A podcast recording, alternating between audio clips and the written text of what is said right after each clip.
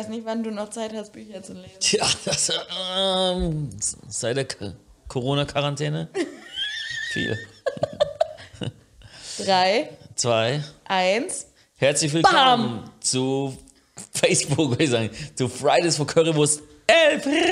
Ohne Currywurst. Ja, wir bleiben, ja, weil, Okay, ja, wir produzieren vor und der Chris hat immer noch den gleichen Pullover an. Und es ist immer ich noch trage der, immer den Pullover. Es ist schon wieder Weltfrauentag. Es ist Sonntag, Es ist Sonntag und wir sind immer noch im Büro und wir produzieren vor wegen Corona. Weltfrauentag 2021. Ja. So, so weit haben wir schon, vor, haben wir schon vorproduziert. Ich find's richtig witzig, dass der Hund. Ja. Sieht man den auch? Ich glaube schon. Ja, wir haben jetzt einen Podcast-Hund. Das, was ähm, Olli, Olli Schulz die ganze Zeit haben will bei äh, Fest und Flauschig, haben wir aber tatsächlich, weil, ey, wir können über Office Dogs sprechen und wie wichtig sowas ist. Ja, aber ich habe keine Ahnung, äh, ob der Hund tatsächlich wichtig ist. Natürlich. Glaubst du, das verändert irgendwas? Ja, Was absolut. Ich glaube, du? seitdem der Hund da ist, kommen die, die Mitarbeiter fröhlicher zur Arbeit. Und das bestätigt sich freuen- in dem, Auf jeden Fall freuen die sich mehr. Die freuen sich, weil sie endlich begrüßt werden, wenn sie zur Arbeit kommen. Denn normalerweise, wenn man die Tür bei uns aufmacht und ins Büro kommt, ist einfach immer so Zero-Stimmung. Da und kommt dann, so ein Heuballen. und dann kommt da so ein. Hund angerannt und alle sind so, oh mein Gott. Es liegt einfach daran, dass die Leute konzentriert arbeiten. Wenn der Hund da ist? Nein, wenn das so. halt.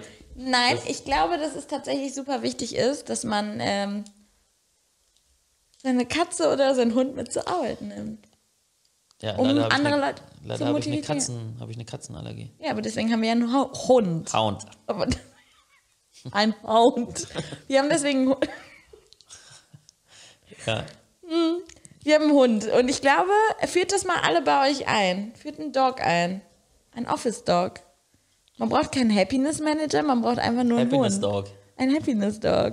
Niemand guckt zwar nicht wie ein Happy Hund, aber Ja, aber seine, seine schiere Anwesenheit versprüht Fröhlichkeit. Also ja, ich freue mich auch immer, wenn, wenn, wenn er früh angeht, Dipsel kommt. ja.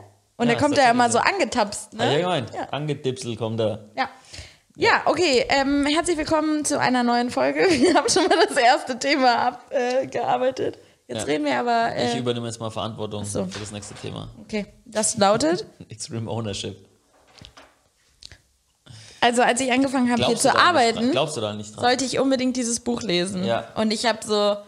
Ich bin zu. Ähm, Du bist ja Paz äh, Pazifistin. ich bin zu äh, Wohnungsbesichtigung gegangen und stand da mit 200 Leuten in der Schlange Mhm. und habe das Buch gelesen und habe in meinem Kopf so wirre Gedanken gehabt. Ich finde, das Buch ist sehr, sehr interessant. Hat mich echt oft zum Nachdenken gebracht und oft in Situationen, wo es darum geht, Verantwortung zu übernehmen, muss ich auch zurückdenken an das Buch. Aber ich finde es immer noch ein bisschen schwierig Warum? dass man die Verantwortung für alles übernehmen sollte, wenn man in so einer Führungsposition zum Beispiel ist. Aber warum? Ja, weil es leichter gesagt ist als getan. Das stimmt.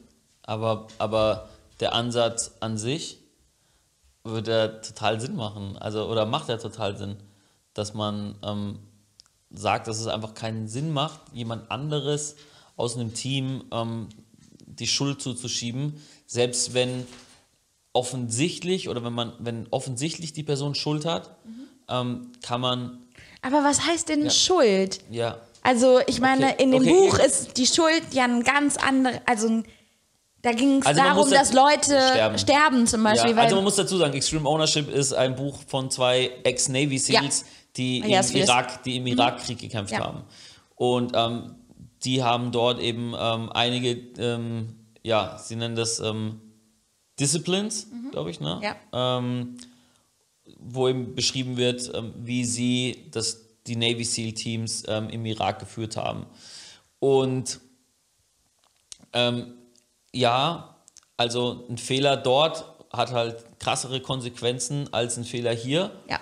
Oder Ah. in anderen, also man kann das Buch ja tatsächlich auf jede Situation beziehen. Medizin.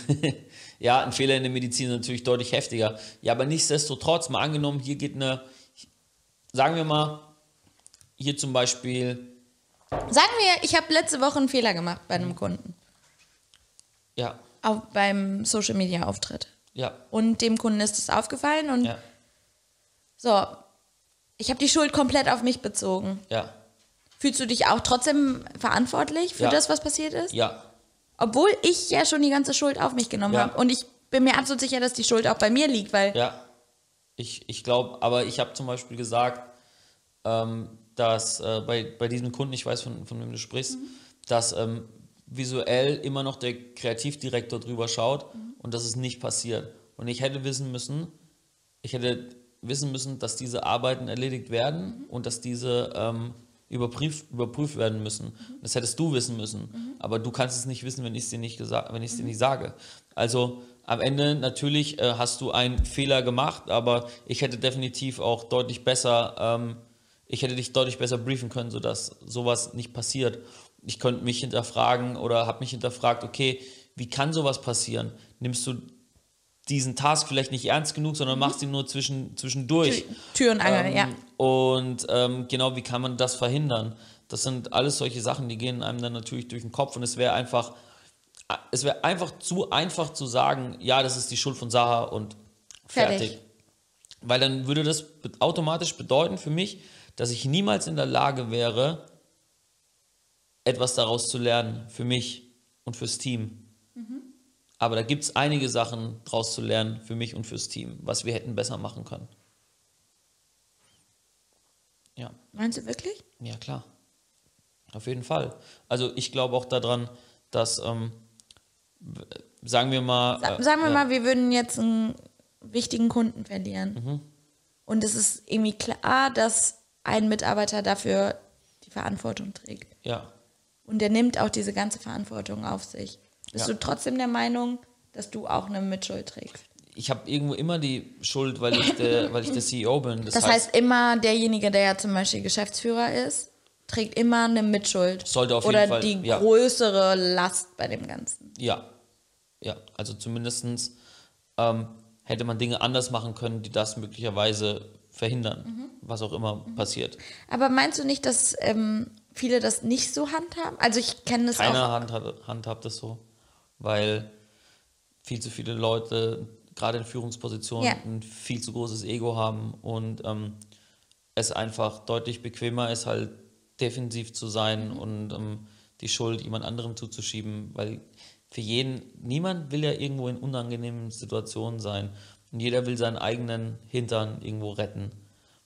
Ähm, und, und selbst wenn, wenn du selbst eine, wenn, selbst wenn du eine eigene Firma hast, ist das oft so, dass du dich darin wiederfindest, Dinge von dir wegzuschieben, weil du, ähm, weil das einfach der, ja, der Grundsatz der Menschen ist oder weil man grundlegend halt, ähm, weil Menschen so funktionieren, dass sie, dass ich, also ich habe das ganz selten erlebt, dass tatsächlich jemand sich hinstellt und sagt, ja, das war meine Schuld. Ganz selten. Wirklich? Ja. Also jetzt hier deutlich öfter, weil wir das, ähm, weil wir, weil wir versuchen, Extreme Ownership teilweise zu predigen. Und natürlich, wenn auch Leute merken, oh, okay, der Chef oder die Person ähm, nimmt die Schuld auf sich, generell. Da macht man es sich ja ganz einfach. Also ich meine, wenn mir jetzt nochmal ein Fehler passiert und ich im Hinterkopf habe, ja, der Chris nimmt ja schon die Schuld auf sich, mache ich meinen Mitarbeitern dann nicht das Leben um einiges leichter. Ich bin zum Beispiel, als mir der Fehler dann mitgeteilt worden ist, hatte ich eine ganz schlimme Nacht. Das war wirklich eigentlich, wenn ich jetzt so drüber nachdenke, war es vielleicht nur was Banales. Aber mich hat das super krass belastet. Und natürlich habe ich jetzt gemerkt, okay, du hast jetzt die Verantwortung dafür übernommen und gesagt so, ey, ich trage da ja auch eine Mitschuld. Ich hätte das viel mehr überprüfen müssen oder hast mir gesagt, ey, Sarah, nächstes Mal muss es so und so gemacht werden. Ja. Aber machst du mir nicht dann das Leben damit total leicht? Nee, es kommt, ich denke, es kommt auf die Person an. Ich meine, wenn du dir selbst erlaubst, das als Ausrede dann gelten zu lassen. Aber macht man das dann nicht automatisch? Hast du es denn gemacht? Naja, jetzt in der Situation nicht. Also ich bin, ja, weiß ich nicht, vielleicht bin ich ein komischer Mensch, aber. Also, Also ich weiß ich nicht, aber es, natürlich würde ich beim nächsten Mal vielleicht ruhiger schlafen können. Weil wär- ich weiß, Das wäre doch sehr gut. Ähm, das Problem ist nur, dass ich, wenn du noch fünfmal denselben Fehler machst, ich nicht mehr ruhig schlafe, sondern wir dann zum Beispiel eine Entscheidung treffen müssen. Ja. Ähm, das ist auch sowas, wenn, wenn, das ist ja das Problem, wenn Fehler passieren und zum Beispiel große Fehler und das hat keine Konsequenzen, ähm, erlaubst du ja Ja. durchschnittliches Verhalten oder durchschnittliche Performance. Und wenn du kein Aufbäumen siehst dagegen und keine Veränderung und du lässt das immer noch zu, für was stehst du dann? Dann hast du ein durchschnittliches Team, was eine durchschnittliche Herangehensweise hat, mit einem durchschnittlichen Chef, der durchschnittliche Performance Duldet. duldet und ähm, vielleicht sogar noch in dem Sinne dann ähm, vorantreibt, weil es nicht nötig ist, sich zu pushen. Das ist, glaube ich, auch ein Problem von vielen Führungskräften, dass sie das Gefühl haben, sie müssten, ähm, ja, wie soll ich sagen, da, dass sie nicht so hart zu ihren Mitarbeitern sein können, weil sie dann Angst haben, dass, ähm, dass sie irgendwie, dass die Mitarbeiter schlecht von ihnen denken würden und dass sie, ähm, also wenn man viel fordert, dass man halt dann als schlechter Mensch dasteht und so, oh Gott, und der will, dass ich so viel leiste und der hat so krass hohe Erwartungen. Ähm, hingegen sehe ich das eher so, wenn ich hohe Erwartungen an jemanden habe, ähm, dass es mir wichtig ist, dass die Person sich entwickelt und dass die Person wachsen kann, ähm, auch finanziell, damit die Person den nächsten Schritt machen kann, weil ich kann ja auch nicht einfach so sagen, ja, okay, jetzt verdienst du drei brutto, okay, jetzt verdienst du fünf brutto. Einfach nur so. Es kommt nicht mehr Geld rein, aber ich soll dir trotzdem fünf brutto bezahlen. Das funktioniert natürlich irgendwo nicht. Und wenn ich möchte, dass in meinem Framework ähm, das funktionieren soll, dann muss ich versuchen, die Person zu pushen, sodass wir beide wachsen können. Auch extrem unter, das ist extrem unterschätzt. Und im Zuge dessen, wenn dann Fehler passieren, erstens muss man Konsequenzen ziehen, ähm, aber erstmal muss man bei sich selbst anfangen. Das ist ganz wichtig. Ich glaube wirklich, also ganz, ganz simpel. Ich muss, muss da bei mir, muss da bei mir, ähm, muss da bei mir selbst anfangen. Und wenn ich dann an den Punkt komme, dass ich bei derselben Person immer und immer und immer wieder Den gleichen Punkt ansprichst. den gleichen, äh, am gleichen Punkt ende und ich auch weiß, okay, ich habe mein Ego im Griff. So, das ist auch ganz wichtig. So, wenn dir jemand ähm, vielleicht arrogant vorkommt oder ähm, vielleicht ein bisschen pissig ist oder so, äh, es ist oftmals, dass du total unbewusst pissig bist und du der Auslöser dafür bist, dass die andere, andere Person, Person. sich so, so verhält. Äh, das sind alles Dinge, wenn man da gut reflektieren kann, dann kann man auch ähm, die richtigen Entscheidungen treffen und muss sich dann natürlich auch von jemandem trennen. Aber ähm, der Spruch, ähm, there are no bad teams, just bad leaders, stimmt, glaube ich, bis zu einem gewissen Grad ist es auf jeden Fall richtig. Weil du siehst auch, dass wenn du, also im Fußball finde ich das ganz spannend, wenn du, wenn du eigentlich eine relativ, eine relativ schlechte Mannschaft hast, ähm, aber mit einem super Team Spirit und einem, und einem genialen Trainer und vielleicht hast du auch noch einen Spieler dabei, der alle mitreißt, dann spielen die über ihren Möglichkeiten. Die gewinnen jetzt vielleicht nicht alles, aber weißt du, was ich meine? Die, ähm, die produzieren deutlich stärker, die haben, die haben eine deutlich höhere Gewinnquote. Das war doch bei dem Trainer von Dortmund so. Bei Klopp ist das so, ja. Ja. Ist das immer so. Aber der stellt sich halt auch das Team so zusammen.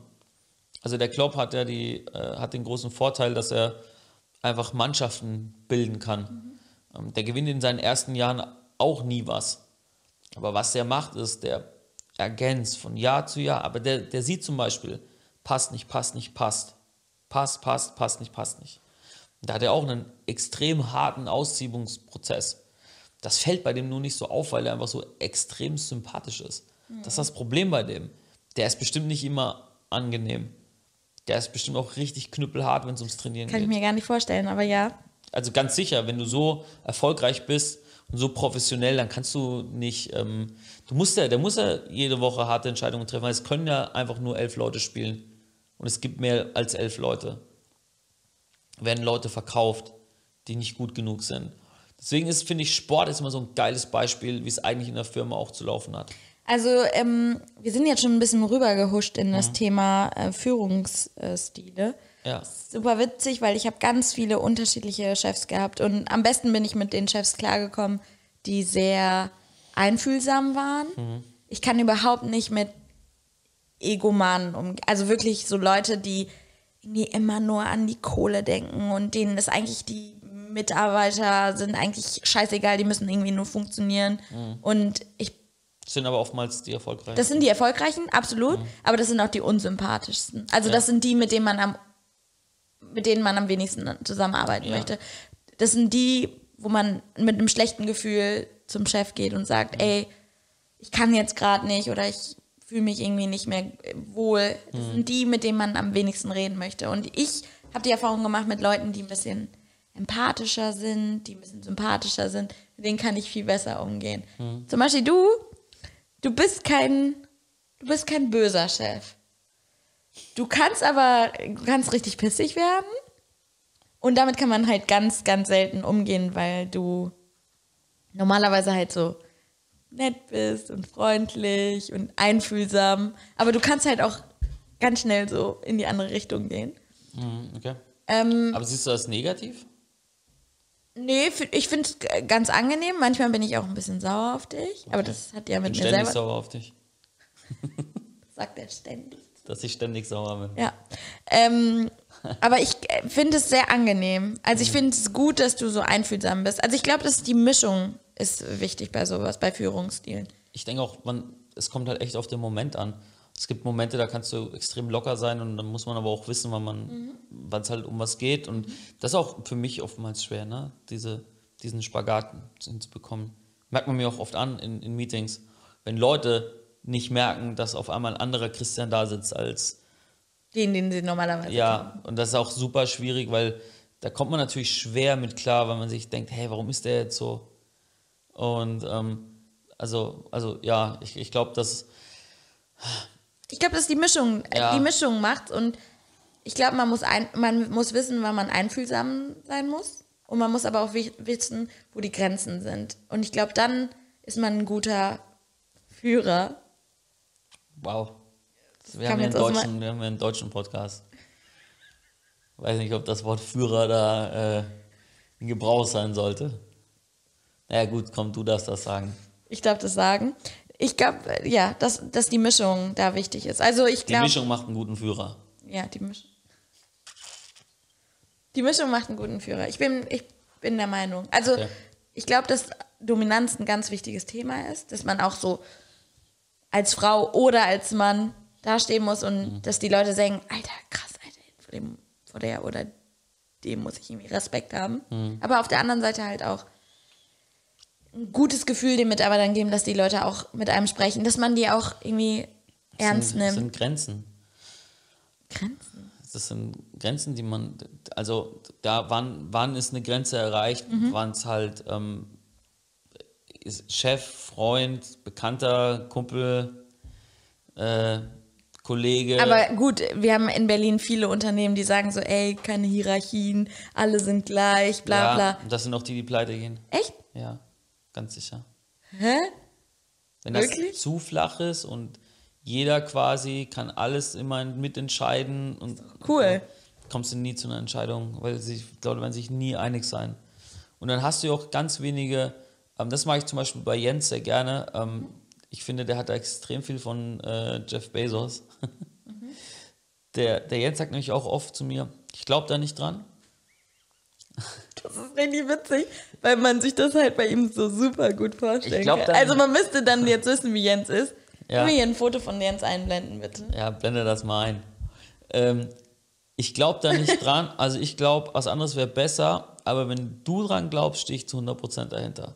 Das heißt, er sagt quasi, dass er nicht dran glaubt, Aber aber er gibt mir die, aber er gibt mir das Vertrauen, Ja. dass ich das trotzdem machen kann. Und ist irgendwie, irgendwie ein gutes Gefühl, dann oder? das ist, das ist ein Scheißgefühl, aber nee, ist doch ähm, irgendwo ein gutes Gefühl. ähm, ja, also im ersten Moment würde man sich natürlich wünschen, dass die Person da, sagt, was für ein genialer Einfall, machen Mhm. wir so. Auf der anderen Seite hat man natürlich so einen, äh, so ein jetzt erst recht Ansatz.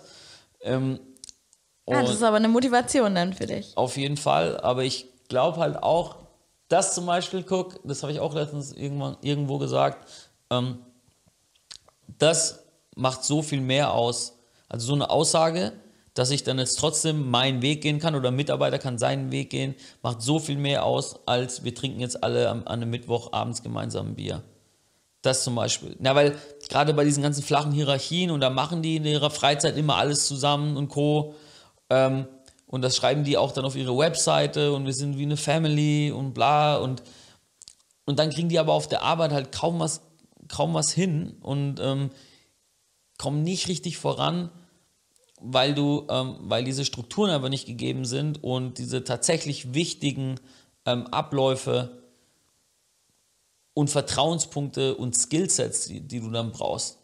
Weil wenn alle gleich sind, bedeutet es ja auch, dass es niemanden gibt, der besser ist als der andere. Die Wahrheit ist aber, du hast Leute, die sind extrem gut in, in ihrem Job und du hast Leute, die fangen gerade neu an. Wie soll das funktionieren? Dass die, die sollten eine Stimme haben, auf jeden Fall. Aber du brauchst jemanden, der das Schiff lenkt. Die brauchst du einfach. Mhm. Das heißt nicht, dass die, dass, die, dass, der, dass die Praktikanten jetzt immer nur irgendwie an ihrem Tisch sitzen und, äh, und irgendwas abarbeiten sollen. Ähm, aber natürlich brauchen die irgendwo einen, einen gewissen Weg. Sie können trotzdem eine geniale Idee haben, aber der, die Führungsperson, zum Beispiel, die hat Head-Off, zwei, ähm, zwei, drei feste Mitarbeiter und drei Praktikanten. So, jeder bringt, bringt, bringt Ideen rein. Und die Idee kann, die Idee, die genommen wird, kann von einem, kann von einem Praktikanten Klar. kommen. Aber der Head-Off entscheidet, welche Idee. Das wird nicht zusammen entschieden. Der Head-Off hat am Ende die Entscheidungskraft. Mhm. Das heißt, alle können sich unterhalten und sagen, ja, was finden sie besser, was finden, finden sie nicht so gut. Aber am Ende gibt es einen, der entscheidet. Der Führer. Ja, ganz genau.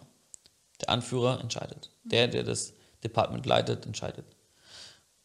Und wenn ich mit dabei wäre, dann würde ich entscheiden. Mhm. Das heißt, der Head-Off kann zu mir kommen und sagen, eins, zwei oder drei. Mir gefällt drei am besten.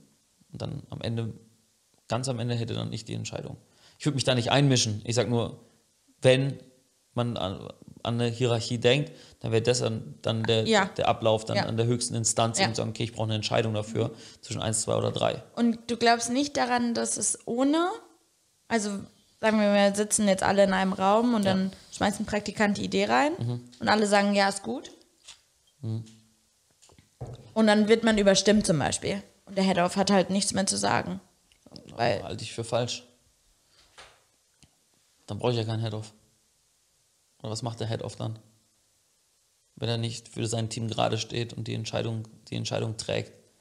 Der ist ja auch hoffentlich aus dem Grund Head-Off, weil er sich besser auskennt als die anderen weil er die Erfahrung hat, die die anderen nicht haben, weil er die Weitsicht hat, weil er nicht so eng, nicht so krass tief involviert ist in das eine Projekt wie die anderen. Das heißt, er sieht das neutraler. So wie bei mir, wenn ich ins SEO-Department gucke. Genau das Gleiche. Sachen, die anderen nicht auffallen, fallen mir halt ganz, ganz schnell auf. Und deswegen kann ich das auch entscheiden. Also ich würde das niemals hier mit abstimmen und dann das, was die meisten Stimmen bekommt. Oh Gott, dann kommst, kommst du raus 6-6. Wer entscheidet dann? Los. Ja, genau. Das ist doch scheiße. Nee. Brauchst einen, der entscheidet. Mhm. Und der ist dann auch derjenige, der die Verantwortung trägt, um jetzt wieder auf Extreme Ownership zu kommen. Der sollte auf jeden Fall für alles, was in seinem Department passiert, mhm. die Verantwortung tragen. Das heißt, wenn die, wenn die normalen Mitarbeiter die Praktikanten nicht richtig anlernen und die deswegen schlecht performen, das ist der Head-Off. Und der glaubt bestimmt nicht, dass es seine Aufgabe ist, die Praktikanten anzulernen. Ich glaube der sehr wohl dran. Ich glaube sowieso, dass Management nichts anderes zu tun hat, außer äh, Prozesse, ähm, Prozesse ähm, zu haben, die funktionieren. Mhm. Ähm, die, die zu optimieren. Zu optimieren, die Mitarbeiter ähm, die Mitarbeiter richtig zu trainieren und weiterzuentwickeln. Mhm. Und drittens, ähm, ein in gewisser Weise auch da ein Framework bereitzustellen einem, von einem Arbeitsplatz, ähm, an, zu dem die Leute gerne kommen und, ähm, und ihren Job so einfach wie möglich machen können. Ich glaube, das ist vielleicht das Zentralste. Management muss in der Lage sein, oder ein CEO muss in der Lage sein, seinen Mitarbeitern ähm, die Möglichkeit zu geben, ihren Job so gut wie es geht zu machen, ohne den ganzen Hickhack links und rechts und ohne hier Rumgerede und ohne, oh, ich habe Probleme, Probleme mit meinem Computer. ganz Kleinigkeiten, ähm, all das, ähm, all das ist, glaube ich, kommt in diesen Scope dann von einem CEO oder je nach, je nach, ähm, je nach Firmengröße. Das ist ganz wichtig. Okay. So, jetzt habe ich noch ein Thema auf dem Herzen und das fließt auch wieder ineinander ein. Ja. Und das Thema ist Motivation. Ich weiß, dass du kein großer Fan von Motivation bist. Ich bin aber ein großer Fan von Motivation. Ja, was ist denn Motivation für dich? Also Motivation ist zum Beispiel für mich motivierende Worte von meinem Chef, wenn ich was gut gemacht habe. Das motiviert mich daran weiterzuarbeiten oder meine Ideen zu vertiefen oder das, was ich gemacht habe, noch besser zu machen. Das motiviert mich. Also ein Impuls. Meinetwegen auch ein Impuls. Ein positiver Impuls wäre dann. Zum Beispiel ist für mich eine Motivation. Oder Motivation ist, dass ich morgens aufstehe und mit einem guten Gefühl hier hinkomme, weil zum Beispiel gestern ein erfolgreicher Tag war. Das ist eine Motivation für mich. Okay. Oder eine Motivation ist, dass wir in einem Team eine Aufgabe zusammen lösen können oder den Kunden glücklich machen. Das ist für mich eine Motivation. Ja. Das ist für mich super wichtig, aber anscheinend für dich nicht. Ähm,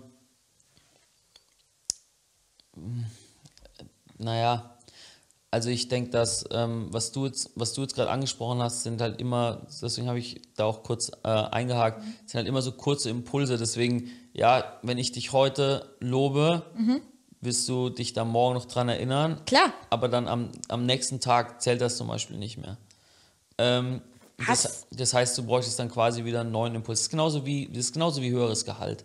Höheres Gehalt, du kriegst mehr Geld, deswegen arbeitest du vielleicht härter die nächsten zwei Wochen. Und danach würdest du in ein altes Muster verfallen, weil das Geld dann keine Rolle mehr spielt, weil es einfach kein Impuls mehr ist. Das ist ja mit allem so. Das heißt, ich glaube, wenn du vorne dran nicht, das habe ich, also ich weiß nicht, ob inspiriert ähm, das richtige Wort ist, aber wenn du, ähm, wenn du tatsächlich eine Leidenschaft oder einen Antrieb hast durch eine gewisse Sache, weil du Also du bist der Meinung, dass Motivation nur so einen kurzen Zeitraum überbrückt. Oder ich bin mir sogar ziemlich sicher, dass es so ist, ja. Also ich glaube, dass, weil niemals ist jemand jeden Tag motiviert. Es gibt sogar Wochen, wo ich nicht motiviert bin. Aber ich habe einen Zweck. Also ich weiß, warum ich hier hinkomme. Ich weiß, warum ich das mache. Und das treibt mich an.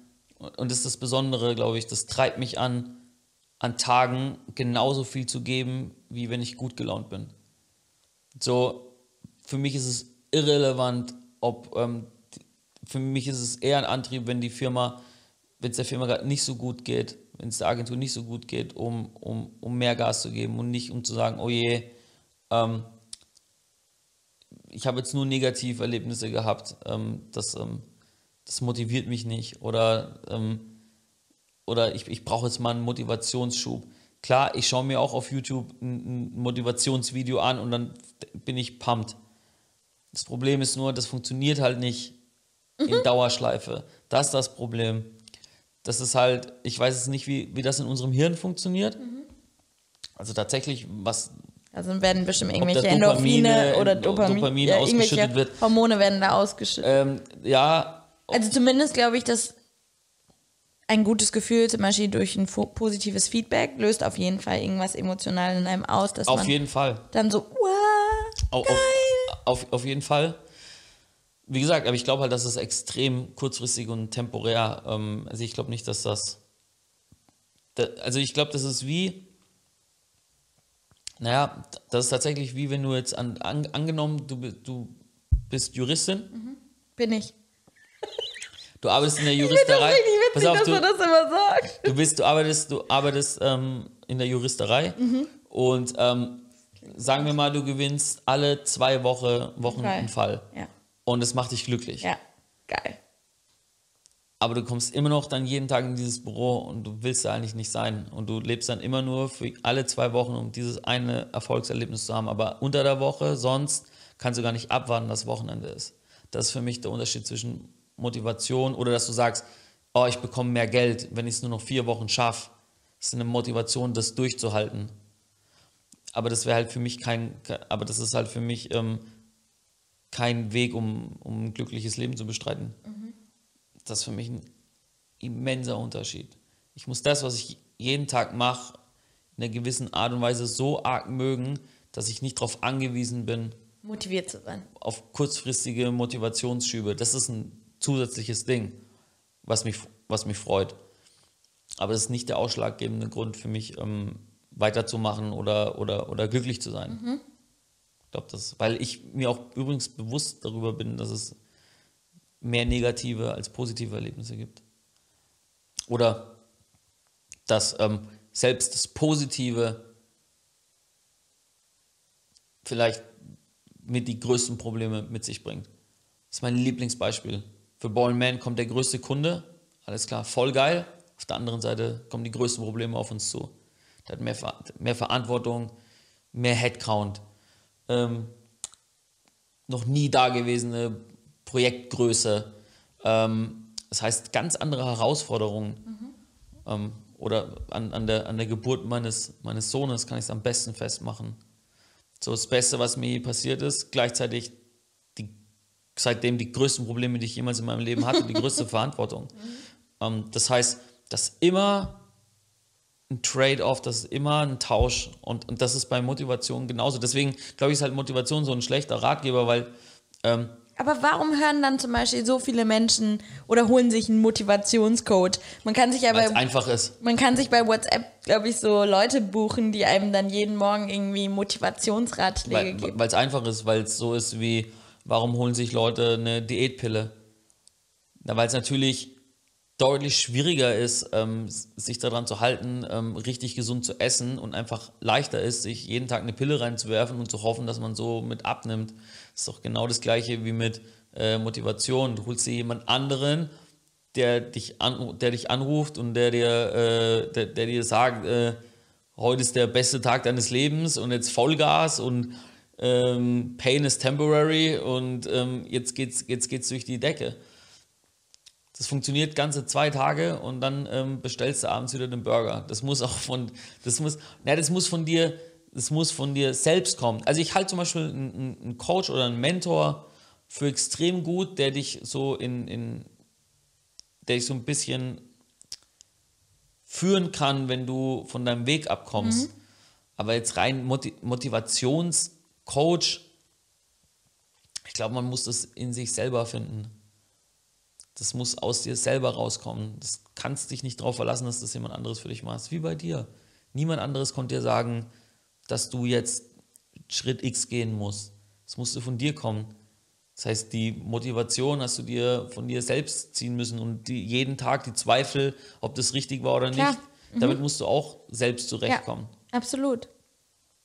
Gebe ich dir vollkommen recht. Ich finde es sehr interessant, was du gerade gesagt hast, weil ich war so ein Mensch, also ja, jetzt Motivation ist ein ganz großes Thema. Also morgens, wenn man aufsteht, Ja. ob man so motiviert ist, zur Arbeit zu gehen oder Ja. nicht. Also für mich ist Motivation ein großes Thema, aber ich habe noch nie drüber nachgedacht, dass das tatsächlich irgendwie nur was kurzweiliges ist. Naja, also ich, ich glaube halt einfach, dass du, egal wie sehr du was liebst, Ja. egal, das, das meinte ich auch, egal wie sehr ich meinen Sohn liebe, egal wie ich die Mitarbeiter hier mag, Und es, liebst. Es, es kommt und liebst äh, und liebe, äh, es kommen Tage, Da hasst hasse du ich die. Und es gibt auch Momente, Mann, aber da deinen Sohn solltest du nicht mich- hassen, weil der nee, ist aber da echt gibt es. Momente, da, da nervt mich mein Sohn so krass, aber nicht. Ey, das ist gemein, das darf man nicht sagen. doch, dafür wirst du das jetzt, dafür kriegst du richtige Hate-Kommentare. wieso, der nervt mich halt manchmal, ist doch Ey, nicht schlimm. das kann nicht sein, das ist dein Kind. Und kann der jetzt nicht nerven? Nein. Du nervst mich auch. Du bist Aber auch ich so bin wie nicht mein dein Kind, wie du dich manchmal verhältst.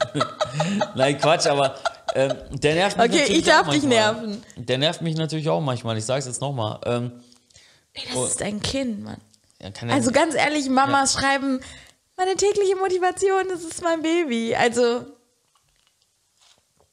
ja, klar, da schreiben die. Aber wenn die Kameras aus sind und die heulend um drei Uhr nachts im Kinderzimmer stehen, weil Oh, er das schon wieder, gemein, weil er schon ey. wieder zum fünften Mal aufgewacht ist, darüber spricht da niemand. Ähm, das schreiben die natürlich nicht. Äh, ja, wie auch immer. Also deswegen glaube ich, ähm, glaube ich daran, dass es ist, man, man braucht so einen inneren Antrieb für die Sache, die man macht. Man muss daran glauben, Mhm. ähm, weil du bist nicht immer motiviert. Du, du bist auch nicht immer. Du hast okay, auch aber Bock auf, auf ich sag ja auch nicht, dass man nicht immer motiviert ist, aber kann man diese Motivation nicht irgendwie Observieren. Was denn? Nee, pushen oder dem, dem Ganzen ein bisschen Sprit geben. Also, Ja, klar. Also erstens mal wahrscheinlich, wenn du ähm, aber das so komplett abzulehnen ist so. Ja, ich glaube einfach nur, dass zum Beispiel Motivation nicht der Grund ist, um hart zu arbeiten oder erfolgreich zu sein. Ähm, so, weil, weil, wie gesagt, so, so, so eine kurzzeitige ähm, Hab ich Motivationsspritze hat, glaube ich, nicht diesen Effekt. Und ähm,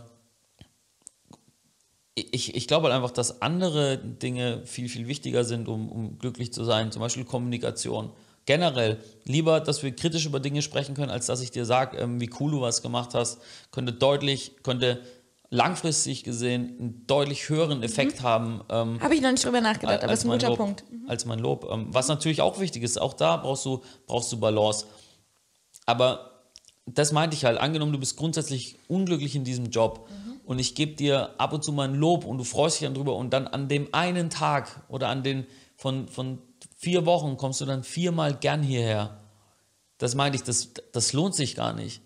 Weil es gibt sicherlich, es gibt Berufe, wo du jeden Tag hingehen kannst und auf jeden Fall sagst, ich weiß, warum ich das mache. Ich habe Bock da drauf. Dann gibt es natürlich Tage, wo du dann sagst, oh, ich habe keinen Bock da drauf, aber du gehst trotzdem gerne hin. Oder sagst halt, ich gehe nicht gerne hin gerade, aber ich weiß, für was es ist. Okay. Ja, interessant, interessant. It, it's interessant, ja. Ist sehr interessant. Es waren schon wieder, ja, es waren schon wieder 37 Minuten. ja, und ich würde an dieser Stelle auch jetzt einfach aufhören. Hör auf. Immer aufhören, wenn es am schönsten ist. So ist Denn es. jetzt gerade bin ich motiviert, morgen zur Arbeit zu kommen. Buja. Ich auch. Aber ich muss jetzt vorher noch was essen gehen. Okay. Dann So, wünsche ich dir eine gute Nacht und bis morgen. Gute Nacht, bis morgen oder nächste Woche. Ciao. Ciao.